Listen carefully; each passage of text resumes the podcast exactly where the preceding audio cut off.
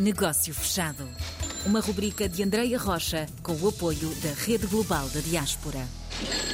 Seguimos no Luxemburgo. No episódio passado ficámos a conhecer mais uma portuguesa com uma função relevante na comunidade portuguesa. Nós hoje vamos conhecer um português com uma função importantíssima no meio empresarial. O procurement tem vindo a ser muito falado neste meio e para ficarmos então a conhecer um pouco melhor esta função, esta área, vamos conversar com Daniel Mendes da Silva, diretor global de Procurement Operations na Amazon no Luxemburgo. Antes de mais, perceber um pouco a história do Daniel. Daniel, como é que isto tudo começou? Eu, por acaso, eu saí de Portugal em 2007, um pouco por curiosidade, tinha sido após o meu Erasmus, e fui inicialmente para Madrid, e na altura, devido ao curso tirado de Engenharia, comecei a trabalhar na área de Supply Chain e Operations. Ok. E um ano após uh, a minha ida para, para Madrid, dá-se a crise financeira, não é? Uhum. E muitas das empresas começaram a tentar extrair mais valor da, da, portanto, da profitability, já que não conseguiam crescer a receita a atacar o custo. E usar um pouco a parte de procurement, sobretudo na parte do custo renegociação de contratos. Então foi aí que entrei um pouco no, no procurement, portanto em 2008, eh, em Madrid, eh, fiz bastantes projetos globais, tive algum tempo em Nova York, depois estive na República Checa, estive também em Miami e entretanto em 2017 vim para a Amazon também para a área de procurement, na altura tinha uma responsabilidade Uh, já era uma responsabilidade da Europa, mas apenas por um dos pilares de procurement. Uhum. E em 2020 tomei a responsabilidade pela operação europeia da gestão de procurement, tanto para a parte de expansão como a parte de gestão de, portanto, de, de nossos gastos operacionais, Uhum. sempre com foco de tentar acrescentar capacidade à nossa supply chain, velocidade, qualidade, gestão de risco, inovação, sustentabilidade, custo, portanto, muitas componentes dentro do procurement que nós trabalhamos aqui eh, desde Luxemburgo para dar apoio não é, a todas as nossas, as nossas unidades de negócio espalhadas para a Europa. Para os nossos portugueses que nos estão a ouvir e que se calhar têm empresas, o, o que é que eles deviam conhecer e qual- quais são aqui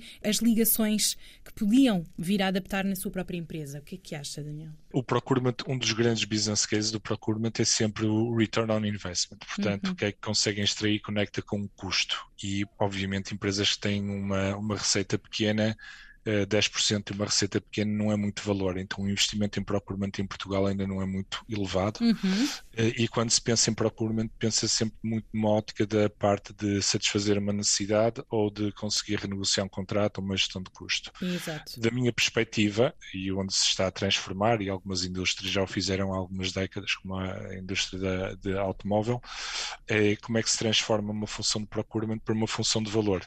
A nossa operação necessita de recursos internos e também necessita de fornecedores. E nós somos basicamente o interface e entender a necessidade do negócio e ter uma visão cross funções dentro do negócio e depois também tentar entender o mercado e ter essa visão cross do mercado para depois conseguir conectar ambas. Do nosso ponto de vista, eh, é sempre a nossa função é acrescentar valor, por exemplo, se temos que expandir, quais são as decisões estratégicas que temos que tomar, Hum. o mercado está preparado, não está preparado, como é que conseguimos eh, capitalizar a nossa rede de fornecedores também.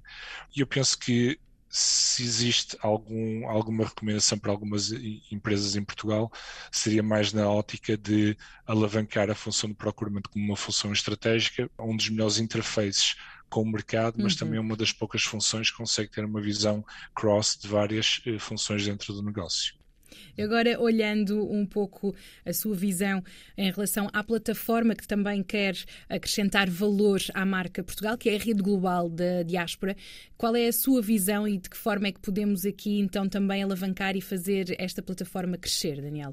Efetivamente, da minha perspectiva, não é? Uhum. Eh, por exemplo, na área de procurement, para nós é importante conhecer quem é que faz o que é no mercado. Penso que esta plataforma consegue criar essa ponte, o que é positivo, e eu penso também é uma forma de conseguir estabelecer feedback, portanto, o que é que as pessoas hoje que têm uma necessidade, ou as pessoas que estão a fornecer uma necessidade, como é que trabalham e, e quais são os pontos fracos, ou oportunidades ou ah, áreas de melhora nas quais podem trabalhar. Da minha perspectiva, existem algumas oportunidades um, e eu penso que uma delas é eh, as nossas empresas ainda não têm muita escala, não é?